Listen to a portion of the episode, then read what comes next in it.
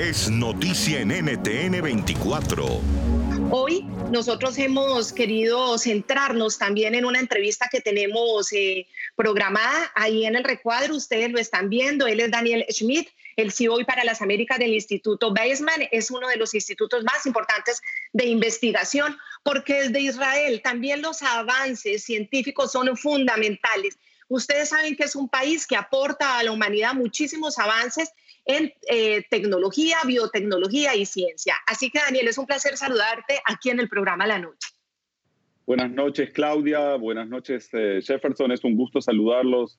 Cuéntenos esos 66 grupos de científicos del Instituto Weizmann que trabajan incansablemente para lograr salidas eh, creativas, diferentes a esta pandemia, no solamente desde lo científico en la salud, sino también proyectos sociales para poderlo hacer.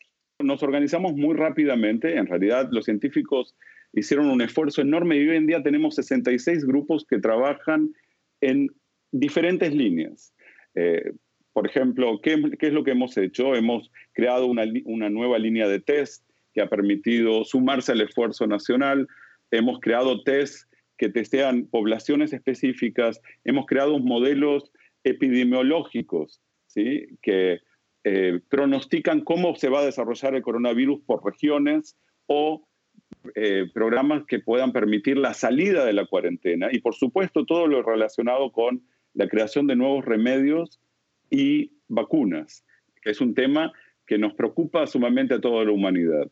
Uno de esos test, em, eh, hace pocas semanas lo, lo, comentábamos aquí en el programa La Noche y tiene que ver con la detección temprana de esta enfermedad. Nos llamó mucho la atención el Smith Tracker, que mm, eh, es una aplicación que se enfoca específicamente en la pérdida del olfato.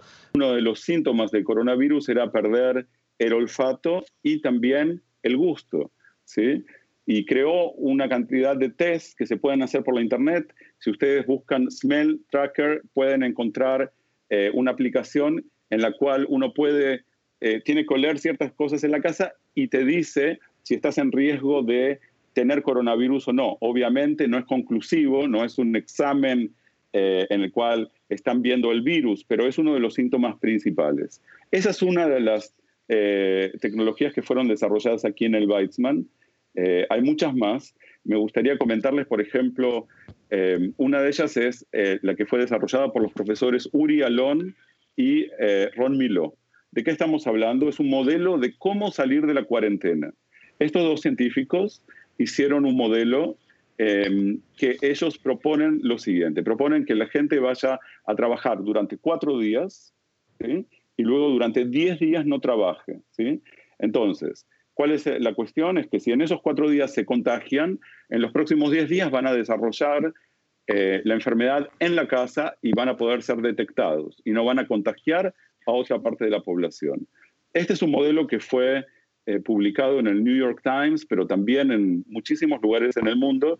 Y ayer nos enteramos, por ejemplo, que la Ciudad de México lo está tomando como modelo para salir de la cuarentena. Imagínense una ciudad de más de 20 millones de habitantes, mm. eh, está tomando ese modelo, en muchos lugares están tomando ese modelo. Entonces también nos ha interesado mucho el aporte que hacen desde la Universidad de Ben Gurion, Daniel, para que nos expliques ese detector muy rápido que es con el aliento, que además el costo es entre 50 y 100 dólares más barato que esas pruebas PCR que están diciendo desde la universidad que tiene un 90% de precisión. Cuéntanos también sobre ese aporte, Israel.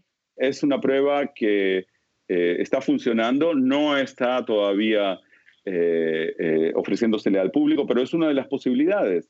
Piensa que aquí, por ejemplo, muy rápidamente van a comenzar a haber vuelos y ya se sabe que va a haber un piso del aeropuerto que va a tener o este tipo de pruebas o pruebas serológicas que en una hora van a dar la respuesta. En un comienzo había de la pandemia había un problema muy grave. El problema era que se demoraban siete días en decirnos si teníamos el coronavirus o no después de hacernos el test. Pero después de siete días ya habíamos contagiado a todo el mundo. Hoy en día es posible hacerlo en unas horas y eso, eso se va a achicar el tiempo. Sé que hay muchos lugares en el mundo que se han creado nuevos test eh, que nos van a ayudar. Puede escuchar más conversaciones como esta en la noche de lunes a viernes a las 7 de la noche, hora Bogotá, Lima y Quito, y 7 de la noche, hora Caracas y costa este de los Estados Unidos por NTN 24. NTN 24, el canal internacional de noticias con información de interés para los hispanos en el mundo.